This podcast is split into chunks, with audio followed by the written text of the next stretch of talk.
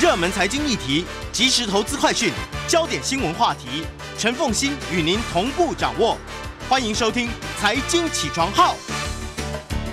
Hello，各位听众，大家早，欢迎大家来到九八新闻台财经起床号节目现场，我是陈凤欣。好，我们今天呢要提早进入今天的单元哈，跟我们的这个好朋友丁这个丁学文呢连线。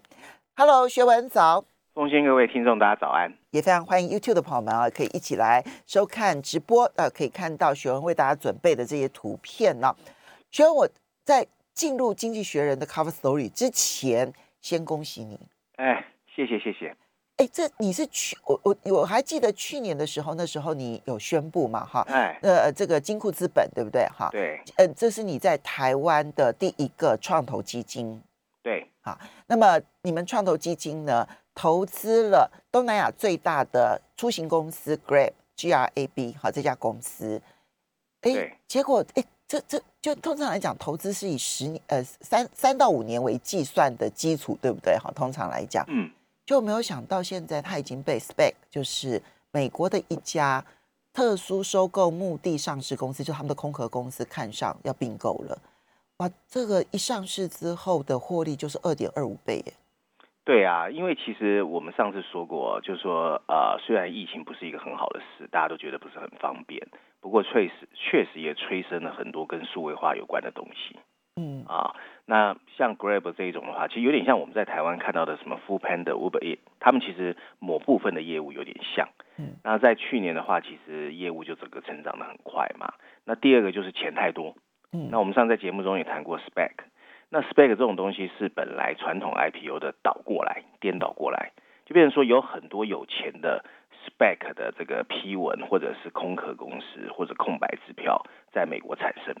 那他们在全世界要找 acquire 的对象，嗯，那越好的公司就变成洛阳纸贵。嗯哎，整个情况就是这样，所以变成说我们也很意外啦，因为确实像凤欣说的，正常来说，呃，它慢慢慢慢经营三到五年能够 IPO 退出，我觉得是最正常的。那二零二零年的 COVID-19 让很多事情都变了。嗯嗯不过这件事情啊，其实最值得关注，就因为 Grab 它其实是东南亚最大的新创的出行公司，其实有兴趣的公司太多了。他选择金库资本，其实跟金库资本背后的投资者是摩托车公司光阳是有关的，对不对？对，因为你想啊啊、我我常讲一个很很有趣的概念，就是我自己做这个行业啊，很多人会以为有钱在全世界就可以很快乐，那我的钱哪有金控有钱，金控更多钱嗯。可是现在啊，因为 Q E 啊已经超过十年，钱变得最不值钱，所以你有故事变得很重要。所以即使你要去做 investor 的时候，如果你背后是有产业资源，所以我常常说，我们自己定位金库资本是说我是一个有产业资源的投资者。嗯那当然，光阳只是我其中一个投资者，我有三十八个投资者。那这些投资者其实他是整个 supply chain 嘛。嗯那全世界很多的独角兽，他其实最擅长是两件事：第一个，他很会募资；第二个，他很会说故事。嗯所以，当你这个投资者能够给他更好的故事、更丰沛的一个募资故事的时候，他其实是喜欢你的。所以我常说哦，其实这个世界最痛苦的是，你看到一个很好的项目，人家不让你投。其实这种这种事情在创投是很常见的，对不对？对，然后来找你投资的，你不敢投。对，其实金控也这样，你想放款给人家，人家不想借钱；你想借钱给他的，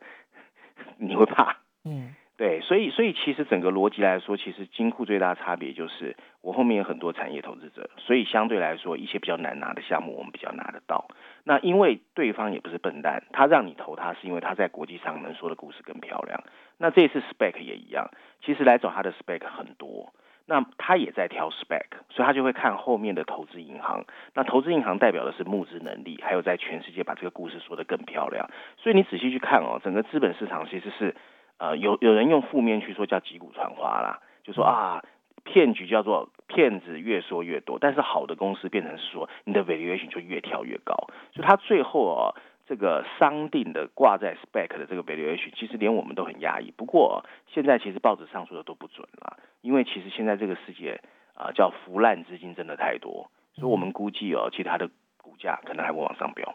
OK，嗯好，那我们当然其实特别谈这一段的目的，除了恭喜学文之外，哈，那么很重要的就是，嗯、你你你其实就凸显了一个在台湾哦，有很多这种制造业。好，它制造业的供应链的供应能力是非常非常强的啊，就是嗯它的这个特殊呃这个刻字化的能力啦，然后呢这个更新的能力啦，其实是非常强大的，但他们不擅长说故事。哎，对，我觉得我自己这一次最大的感受就是啊，因为 COVID-19 也好，因为半导体护国神山也好，台湾的能见度是有史以来难得的高。嗯全世界听到台湾之后就是一个 positive。可是台湾因为传统做代工啊，不管是科技业或传统制造业，他习惯很 humble，嗯那习惯不会说故事，嗯更不会资本运作，所以你在跟这些独角兽的对话有很大的问题。可是实际上，我们这一次感觉就是，其实你台湾的东西拿去全世界，大家其实都会觉得很安心，嗯因为你本身 credit 很好，你做的东西又很好，而且你又是一个非常好的 partner，这是我这一次最大感受。所以台湾其实我觉得要有自信。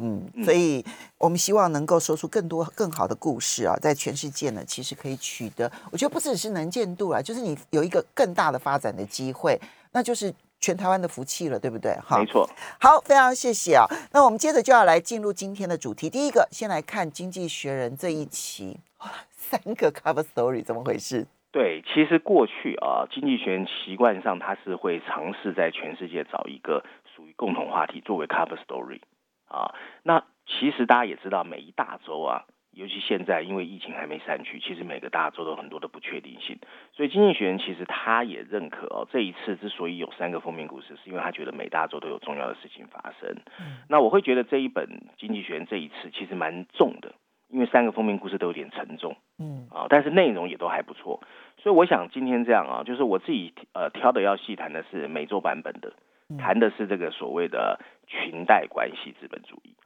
那另外两个呢，呃，英国跟欧洲版本还有亚太版本，我就简单跟大家说一下。好，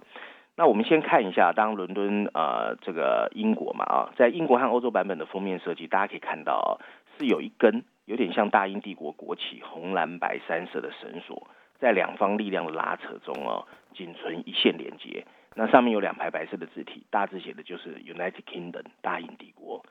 小字写的则是欧盟的这个危险的国家啊。那这一次呢，经济学用了三篇文章讲这个议题，除了呃序论呃最后一篇第十五页之外啊，另外在十八页有个 briefing 专文在谈苏格兰，另外在英国板块第一篇四十八页谈的是北爱尔兰，所以大英帝国其实各有各的想法。那在序论这一篇，它的大标题写的就是大英帝国，补充标题写的是那个维系大英帝国的支撑已经崩解，政府应该尝试修补它。那文章内容大概是说，在英国和欧洲，经济学人想带我们看一看大英帝国联系在一起的纽带是怎么如何糟糕的在崩解。整个大英帝国的羸弱比任何我们的记忆中都还要糟糕，原因有很多，但英国脱欧是主要的一环。伦敦、爱丁堡和贝尔法斯特的政治领导人通过他们管理英国脱离欧盟的方式，正视他们的国家在危险之中。英国的总理 Boris Johnson 粗心大意的把党派放到国家之上，并主张强硬的脱欧。苏格兰的呃首任部长兼苏格兰的民主党领袖哦，Nicola Sturgeon 通过利用苏格兰人对英国脱欧协议的不满，坚定跋扈的执政。而北爱尔兰的第一部长民主联盟党主席哦，Aren Foster 则愚蠢的拒绝了 Johnson 先生的前任 Teresa May 提出的软脱欧。如果苏格兰、北爱尔兰人甚至威尔士人选择走自己的路，则应该允许他们走自己的路。但只有在明确的确定他们真正的意志后，他们才可以这样做。到目前为止，看起来不是这样。经济学人希望他永远不会如此，所以经济学人其实蛮看衰的。好，你看到英国选择了一条错误的路脱欧之后，他现在面对的不只是自己的经济上面很糟糕，对，更重要的是，现在看起来他自己内部分崩离析的情况越来越严重。没错，嗯啊，那另外在亚太版本的封面设计就比较简单易懂啊。其实你仔细看，它就是一个烽火连天的缅甸的街头照片，那照片上就写着亚洲下一个失败的国家啊其实蛮直白的。嗯那经济学人用了两篇啊、呃文章来说明，除了这个呃序论的这一篇文章之外啊，另外在亚洲版本第一篇第二十一页，他谈的是啊、呃缅甸这边军队哦看起来越来越没有办法贯彻命令，这个国家可能走向失控啊。那在序论这篇文章的补充标题写的是，除非邻国采取更具建设性的立场，否则缅甸会陷入大火般的困境啊。那我们看看简单啊，简单看一下它的内容。它主要在警告啊，缅甸有可能成为亚洲下一个呃分崩离析的国家。然后呢，你如果仔细去看缅甸日常的抗议活动，还在街上继续，士兵们仍然在叛乱地区耀武扬威，随意的殴打还有杀害人民。总体死亡人数据称已经超过七百个人。人们也开始反过来烧毁跟军队有关的商店，大罢工。还有已经使企业和公共服务陷入了瘫痪。那在边境地区啊，跟政府断断续续进行了数十年战斗的大约二十个武装团体中，有一些正在利用这次危机夺取军事的哨所以及武器的储备。在比法国更大的这一个缅甸的领土上，一个真空正在形成，而旁边虎视眈眈的是亚洲最大的中国和印度。看起来，缅甸注定将充满着暴力和痛苦。尽管缅甸还没有出现像阿富汗那样无法无天之徒，但它正朝向这个方向迅速发展。缅甸的灾难啊，其实不只是属于五千四百万个缅甸人的。随着这些毒品、疾病和难民的溢出缅甸边境，整个混乱有可能溢出去，影响到整个亚太地区的安全。所以，东协国家真的是必须要集体起来来面对这件事情了。对。除了东协，我也其实看不出来有任何外在的力量可以解决这件事很麻烦。嗯嗯，好，我们就进入今天你要跟大家细谈的这一个政商关系的裙带关系。对，那这个是它放在美洲版本啊，我想台湾啊的听众听完也会很有感。然后经济学让我们在纯黑色的封底前面看见的是一个西装笔挺的企业家，可你仔细去看哦，这个企业家的侧面被修图成为一个大神功。那上面讽刺的是写的 The Political CEO，我把它翻译是这样啊，充满政治味道的 CEO。嗯，那这一次经济学用了三篇文章在说这个议题，除了序论第二篇第十二页之外啊，另外呢，在商业板块第一篇，他谈的是呃美国很多的企业为什么跟政治的关系走得越来越呃看不清楚啊。那另外呢，在美国板块第一篇二十九页也在谈另外一个议题，我想风清也知道，就是 Facebook 跟川普之间的一些啊恩恩怨怨，恩恩怨怨啊。然后我们来看一看序论第二篇这篇文章，它的大标题就是我该说的啊，充满政治味道的 CEO。补充标题写的是啊，在美国，商业和政治以令人担忧的趋势变得越来越紧密而不可分啊。那文章一开始他说，过往啊，美国人看见其他国家的商业和政治政商关系混淆不清时。他们通常把它视为这是这个国家的体制在衰败、裙带资本主义还有专制主义的一个明显标志。可是今天，政商的界限却也开始在美国变得越来越难以划清界限。这有时候是为了追求一些表面的问题，例如在乔治亚州和其他州的选举法案颁布时，来自企业那些 CEO 的大声抗议；有时候是部分政商不明的 CEO 身上表现出来，我们就看得很清楚。最有名的就是 J.P. Morgan 的 CEO Jamie Dimon，在许多重大问题，譬如说军事采购、刑事司法议题上，总喜欢大声发表他的看法。广泛的说，这反映了在公关游说圈里面，这些企业人士如何积极的想方设法扩大自身的利益。这也包括了各种为牵涉其中的利益人士或者既得利益人士的笼络服务。他的目的不外乎是为了促使他自己的企业圈子能够更容易获得成功。经济学人坚决支持保护投票权。我们相信，在竞争激烈的市场中营运的企业，当然可以站出来促进社会的进步。但作为古典自由主义的一份子，我们同意权力过度集中对国家是危险的。商人总是会为自己的利益而进行游说，可是他们离政府圈子或政治越近，对整个国家还有经济政治的威胁就越大。十九世纪。美国率先终止了把有限责任公司必须由国家特许的政治要求中剥离了出来。这项做法让利益冲突不见，并使得美国变得越来越富有。从镀金时代的野心勃勃和贪污腐败，到一九四五年以后的企业主义，国家跟企业之间的关系一直处于动荡不定。在最近几十年，主流思想转向了二十世纪的经济学家 Milton Friedman 的主流思想。他认为。经营者的权利应该来自企业所有者的赋予，他们应该优先考虑所有者或股东的最大利益。那就是追求长期利润的极大化。很少企业能够实现这个理想，但今天他们却因为某些压力，公开拒绝了这个曾经的理想。随着越来越多的人们希望企业支持他们的欲望，那些选择沉默不语的 CEO 可能会被指控犯罪的风险。基金经理开始积极评估企业的社会和监理的分数，以回应来自客户的要求，免得客户对支付的高昂管理费不满。许多美国人早就认为华盛顿已经失能，并希望企业能够帮忙填补真空。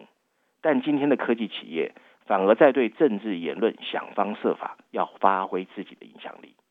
川普威胁利诱着企业，Joe Biden 更有一个建立跟企业结盟的大蓝图。他为了实现美国的振兴，希望在气候变化和抵御中国上跟企业携手共进。即使这些目标个别看起来值得称许，但这些借由企业角色转移来达到的企图心，会带来更多被低估的风险。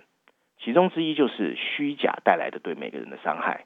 许多号称带有社会责任的投资基金，却投资了很多反垄断、犯了反垄断罪的科技巨头的股票。承诺将照顾所有利益相关者的企业的 CEO，却在去年削减了数十万个工作岗位。同时，他们还必须忙着应付因为疫情打击而带来的税收增长。想要捍卫对民主至关重要的投票权，理所当然。但这不可避免会导致另一个考验，其中包括了对新联邦投票法的表态、最高法院的改革，以及对中国在新疆侵犯人权的抵制。如果这些 CEO 认为自己的企业是道德模范，他们是不是言行一致的人呢？经济的活力也会受到威胁。呼吁企业照顾好所有利益相关者是没有意义的，因为几乎没有有关如何优先去限制 CEO 他的投资绩效跟行为的指导框架。一个健康的企业环境是有着多重面貌的，不应该是单一面向。即使在创造就业的经济体系中，也有企业必须被迫解雇人员。而一个正在削减碳排放的国家，它当然也需要一些企业来贩卖石油。如今，某些企业借由跟政府的裙带关系而受到特定的保护，却因此牺牲了真正能够创新的外围人士。以达美航空的例子来说。这个企业借由私下游说，想要修改乔治亚州的投票立法，而它不但是一个刚刚获得八十五亿美元的纾困企业，并在疫情期间削减了百分之十九的劳动力，又是一个重要的污染源的寡头企业，但最后却又狠狠的伤害了所有的消费者。政治人物面对的风险更微妙，他们的言行不一，大家都知道。当曾经牛鼠一窝的共和党人明显和企业保持距离之际，曾经憎恨企业参政的进步进步主义者，他说的是民主党，现在反而比谁都积极在搞政商关系。但政客一向擅长转移对他们的指控。真正的危险是，当企业被要求帮忙解决政治上面的问题，譬如说投票改革的时候，企业高管也常常借此要求自己的利益得到满足，可以通过给不是 CEO 的精英更多权力来解决民众对政商勾结的不满，又是一个另外不切实际的想法。让企业和政治彼此竞争是 Friedman 比较认可的一个更好方式。他们的彼此竞争不但根据正当性，也可以让拥抱社会变革变得有利可图。在市场体系中，企业必须参与并很好的适应社会的喜好。消费者想要的是更适合他们还没有被浪费的产品，因此企业会想方设法创新，来提供从人造肉到 Tesla 电动车的产品。我们稍微休息一下，等一下来看看《经济学人》的结论。欢迎大家回到九八新闻台财经起床好节目现场，我是陈凤欣。在我们现场的，在我们线上的是我们的老朋友丁学文，一周国际经济趋势，也非常欢迎 YouTube 的朋友们一起来收看直播。好，学文这一期在北美封面的 Cover Story 呢，谈这个充满政治味道的执行长们哈的这一篇，他的最后，对，它还有两段呢，我跟大家分享一下。他就说，因为消费者的这个呃需求啊，其实我们看到麦当劳已经开始销售人造肉的汉堡，还有 GM 也开始做电动车。那为了招募最优秀的员工，很多企业也越来越走向开放还有多元化的发展。那为了长期的发展，企业必须学会紧抓公众舆论的微妙变化，以及有关外部性法律的各种变化。根本很少资本家会基于零碳排或新疆劳教的供应链假设而进行可持续性的投资。文章最后说到啊，也许这个新的企业发展变化只是整个产业竞争里面的一个前沿战。那就是以市场策略来赢得人才和客户的竞争。如果这样，其实有更好有效的策略，例如 Home Depot，他们提供员工可以有投票率的安排，因为企业不可能完全替代有效的政府，它是一个应该确保市场具有竞争力且不受垄断或腐败扭曲的处所。只有政府可以对诸如污染这些外部性的破坏征税，并成功建立一个社会安全网。唯一具有正当性调节美国痛苦的分裂，并保护他基本权利的方式，就是通过政治的程序和通过法院的正式判决，绝对不是那些存在高级饭店或高尔夫球场里面的密室会谈。不过，他这边存在在高尔夫球场、饭店的这一些密室会谈，不是由来已久了吗？对啊，所以我甚至于不去碰触政治现金的问题呢？没错，我觉得现在很多事情很奇怪，变成见怪不怪。如果今天你跟人家说绝对没有政商的勾结，绝对没有密室会谈，反而没人相信。对对啊，规则现只只是它凸显了一件事情，就是美国现在的情况变得恶更恶质。它那个更恶质是说，现在因为他们其实，在现在在美国有关于他的那个选举的。呃，制度上面的一些修正，其实引发了轩然大波。是的，很多企业都在这件事情上面表态。嗯，因为那这其实跟你企业一点关系都没有。但是就是这个经济学人所提到的，就是现在很多的政客要利用企业家的影响力，啊，在民众之间的影响力，然后去遂行他在这个选举方法上面修正的时候的政治目的。我倒有还有另外一个面向的看法哦，因为其实他这一次主要的选举法改革是乔治亚州。对。那乔治亚州其实奉新记得，拜登跟川普撕扯到最后的时候，它是一个关键州。没错。因为过去乔治亚州都是共和党的，可是这一次最后算出票竟然是民主党的，所以这一次的选举法在乔治亚州，其实为什么企业界会这么反对哦？其实还有另外一个面向，就是因为川普在后期的时候对企业是非常不友善的。我不知道凤欣记不记得，是，所以共和党整个翻盘成身，他一直喊着要对企业加税，他一直喊着企业是美国之恶，所以呢，其实大家很担心这个法制改完之后，共和党下一次又会当选。所以为什么经济学写这篇文章？其实他就在说呢，其实企业界讲到最后都是为了自己的利益，嗯，他不是真的像表面讲的这么漂亮。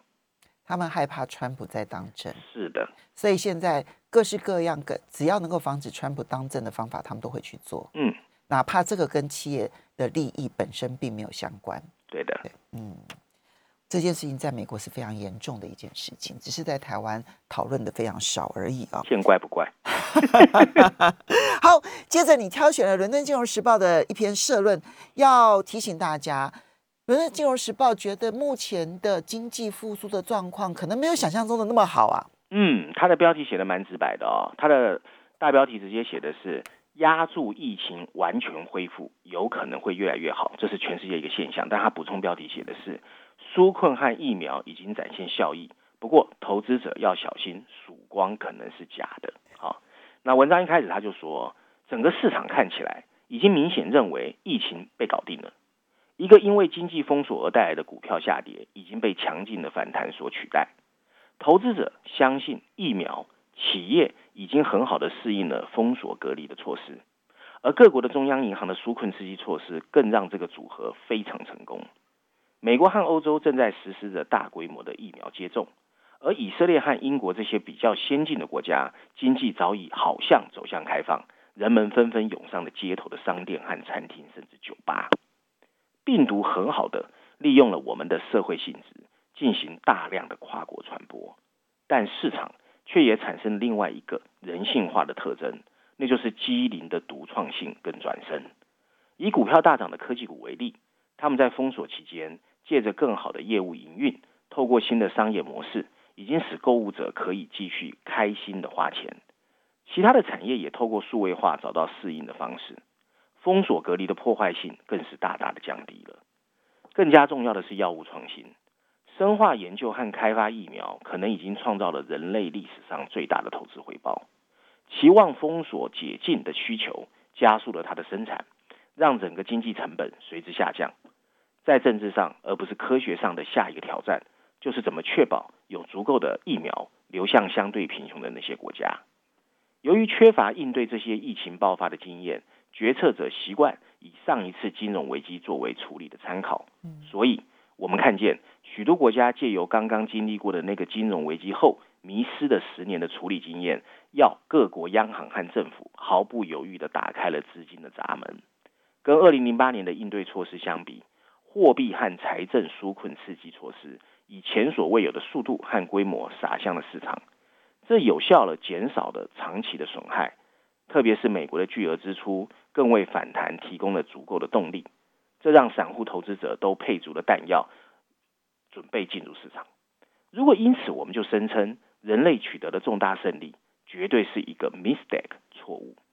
疫情常常会带来逆转的变化。某些国家就曾经以为自己成功控制病毒，最后却发现自己不堪重负。以德国为例，德国在疫情刚刚开始的时候处理得当，广受赞扬，却在疫情的第三波备受折磨。又譬如东欧，最初受疫情影响的程度不及其他地区，但如今他们是受灾最严重的地区之一。过去某些曾经重新开放的国家。最后也不得不随着病毒的反扑，再次决定封锁。二零零九年，美国主要指数曾经在下挫到谷底之后，十二个月内迅速上弹了百分之六十六，但在经济完全恢复之前，又花费了更长的时间去应对随之而来的欧元危机。最早参与反弹的投资者不大可能感觉后悔，因为便宜的资金助长了长达十年的大牛市。这次的反弹走势很像，但投资者已经知道。单靠宽松的货币，其实获益不会太大。嗯，现在最大的问题仍然是通货膨胀的隐忧，几乎没有迹象表明经济体会马上恢复足够的生产能力。金融危机后，各国央行一直维持着低利率和高资产购买的状态，只是让金融体系充斥着大量的流动性。因为政府的纾困刺激措施和家庭支出的爆发，从疫情中恢复的支出能力将更强，这会让价格和工资攀升。中央银行却可能被迫开始紧缩，更不要说已经被疫情打乱的供应链，他们会进一步助长物价的上涨。文章最后提到，中国第一季公布的创纪录的 GDP 数字，已经把全球的经济重心转移到了 overheat 过热的这个焦点上，升息的前景越来越有可能。金融危机结束十年以来的低通货膨胀的结束，对整个世界是一个好事，但市场其实已经提前反反应了。嗯。所以它分两大部分，第一个部分就是疫情的控制其实还没有达到真正的嗯成功，对不对？哈，嗯，那而且你解封的方法如果不对的话，疫情随时反扑，这是全世界现在最困扰的一件事情。嗯，所以要说疫情结束还言之过早。对。第二个部分其实他在这部分他琢磨就比较少，就是全世界在去年呢所实施的，不管是用货币政策的方式或者财政政策的方式狂撒钱的结果。现在还没有收拾烂摊子哦，嗯，好，他他其实在暗示着这个通货膨胀如果出现，然后要升息的话，这个金融 party 才真的要去面对它，对不对？哈，对，好，所以这两件事情。对了，我同意，就这两件事情还没有真正的去面对，所以要说人们已经战胜了这一波疫情，其实嗯，那就是那就是太骄傲了。嗯，没错。好，接下来你这一篇要特别跟大家分享的是《经济学人》序论的第三篇，谈又要谈通货膨胀。对我，我基本上我个人觉得这一本杂志其实蛮重，但是除了该三个封面故事的沉重哦，它的内容也蛮好，所以它另外其实还有一个用两篇文章写的议题。其实又是乌鸦的本性，就是告诉我们通货膨胀，你要 be prepared，做好准备啊。它除了在序论第三篇之外，另外在财经板块第二篇第六十三页，它也用了一个标题叫 base jumping，就是激增，就是通货膨胀率的盘旋上升已经开始啊。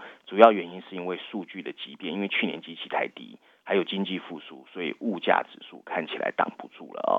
那文章内容他一开始就说，一个难以避免的现象已经开始啊。美国三月份的消费者物价指数 CPI 比去年疫情打击最严重的时候高了百分之二点六，通货膨胀率也从上个月的二月份的百分之一点七上升到二零零九年以来的一个最高水平，那是上一次经济从严重震荡中复苏才发生过的情况。按照富裕国家的标准，连续几个月的高幅数字即将到来，在五月份以前，CPI 很可能会超过百分之三点五。根据美国联总会 FED 使用的价格指数，通货膨胀很快就会超过它的百分之二的设定目标。美国联总会会不会美国联准会啊，不出意外啊，表现出来的是毫不担忧。他们认为一年前疫情发生的高通货膨胀现象不会出现。然而，一旦经济复苏产生了持续的价格压力，央行会面临通货膨胀的问题。这是经济学人的结论啊。在八月份通过的新货币政策框架确实有要求，在经济衰退后，可以暂时把通货膨胀推高到目标机制的水平来弥补损失。嗯，但现在的问题在哦，没有人知道疫情过后通货膨胀要超过多少或持续多久才合理。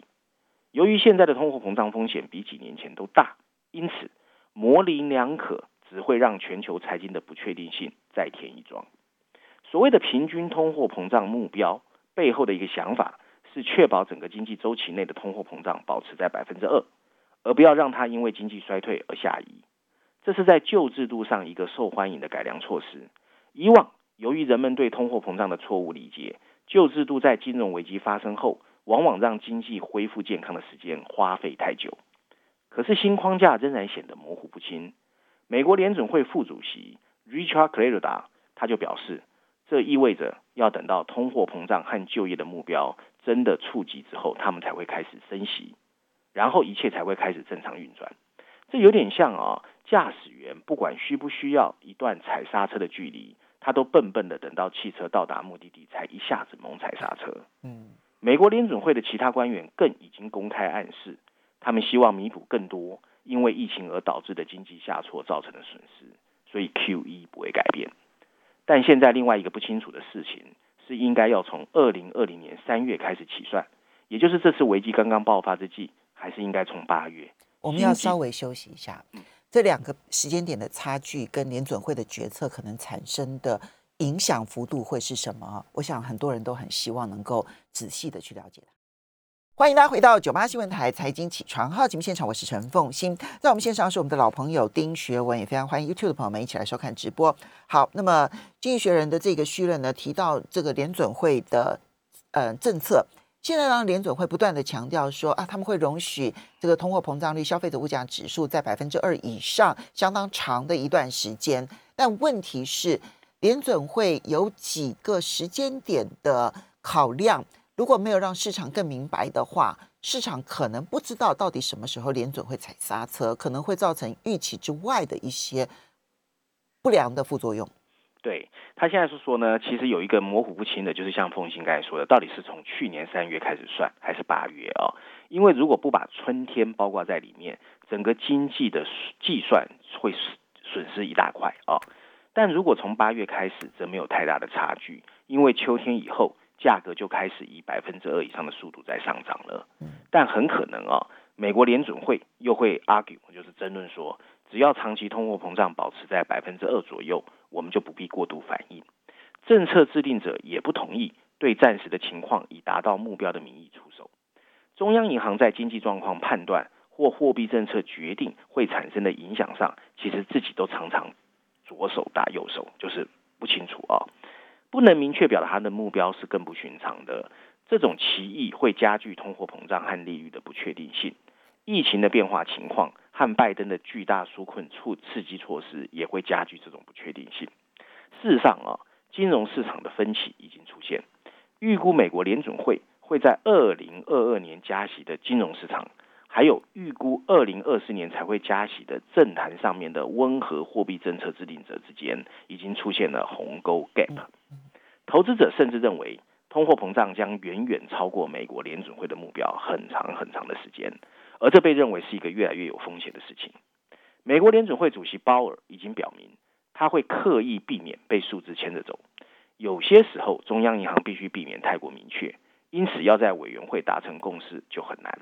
但随着通货膨胀率的上升，美国联准会迟早必须决定自己想要什么，而且他应该尽快怎么做。四月二十七号开始的货币政策会议，或许是消除一些分歧的好时机。嗯，二零二二年还是二零二四年？一个是金融市场的预估，一个是政坛政策的这一个制定者制定者他们的评估。嗯，哦，这中间时间差还真大，这会让未来一年的期间都是一个震荡不安的一个局面。对，其实，风信你知道，因为二十七到二十八是货币政策会议嘛，啊那这个礼拜是静默期嘛，嗯所以美国联准会什么话都不会讲嘛，对，哎，所以大家都在看。好，接下来跟中国大陆有关的内容啊，哎，那个中国大陆上个礼拜五公布的第一季的 GDP 百分之十八点三，嗯，它呃，经济学人有解读，对它放在财经板块第三篇啊，它的标题写的就是藏在数据里面的魔鬼啊。嗯那补充标题写的是中国的经济增长是在增长还是在放慢啊？答案取决于你怎么计算它。好，我们来听看看，这篇文章不长，但是写的有点难啊，所以大家可能在读的时候、听的时候要稍微注意一下。嗯他文章一开始说，头版新闻已经告诉我们一切。当四月十六号中国公布今年前三个月的 GDP 时，本来很多人就预计会超过百分之二十，那事实上后来是百分之十八点多啊。对，这将是中国有记录以来最高的一次增长，它充分凸显了中国经济复苏的力量。然而，这也凸显了中国 GDP 被如何计算跟报告的诡异之处。中国的强劲复苏是一个老掉牙的新闻，从去年三月开始，中国就摆脱了 COVID-19 的封锁影响。无论从地铁的乘车量到出口订单的各种指标，都显示出了中国强劲的数据表现。但由于中国的惯例都是一年一年逐年在报告 GDP 的数据，以致到现在，中国的复苏才在我们关注的数据中这么戏剧性的被表现出来。对，几近正常生活的二零二一年第一季，正被拿来和大规模封锁的二零二零年第一季互相比较。相对的啊，美国和日本他们比较侧重按季度计算它的年度经济增长。如果按季节性因素分别调整，然后让季度的速度能够保持全年，那么年度增长又会有多高呢？我们尝试从这种角度出发。美国的反弹出现在二零二零年第三季，当时调整后的衰退幅度达到了惊人的百分之三十三。嗯，相比之下，中国当时的年增长率是温和的百分之四点九。事实上，两个方法啊、都有缺点，对，特别是在极端波动的时候，中国的数据是一种回顾类形式的，它反映的是一年前经济的恐怖状态跟今年的相对活力。相比之下，美国的数据往往会夸大经济反弹初期的活力，但忽略了当下的失业率仍然高达百分之十。当 output 啊产出突然跳升或下降的时候，年化环比的增长率常常会被误导。他们的假设啊，容易不知不觉把一次性的事件在每个季度又重新算了一次。如果把增长率用年化环比来计算，中国光在二零二零年第二季度就增长了百分之五十五，反而超远远超过了美国。还有第三种方法，就是不进行年度化的比较，单纯观察季度环比增长。嗯，这就是大多数欧洲国家喜欢强调的。实际上，中国确实也有发布哦按季度计算的经济增长率，但大家不大关注。部分原因是他们的波动太大。譬如二零二一年的第一季度的增长，就预计会从上一季度的百分之二点六又放慢到百分之一。那是因为中国政府做了一些紧缩的动作啊。文章最后说到啊，这样的放慢可能会导致政府有些尴尬，但更多的注意计划环比的数据还是比较明智的啊。经济学人认为，他们可以更准确的追踪中国经济的起起伏伏。在二零二一年的下半年，即使年化环比有可能急剧下降，计划环比却有可能攀高。这整个 picture 啊，就景象反而比较好契合中国真正的现实，那就是一个坚实却有些颠簸的反弹，绝对不是巨大一飞冲天的反弹。嗯，他提到了我们常常在谈经济数据的时候，三种比较的方式。嗯一个就是一个季度一个季度一个季度的比，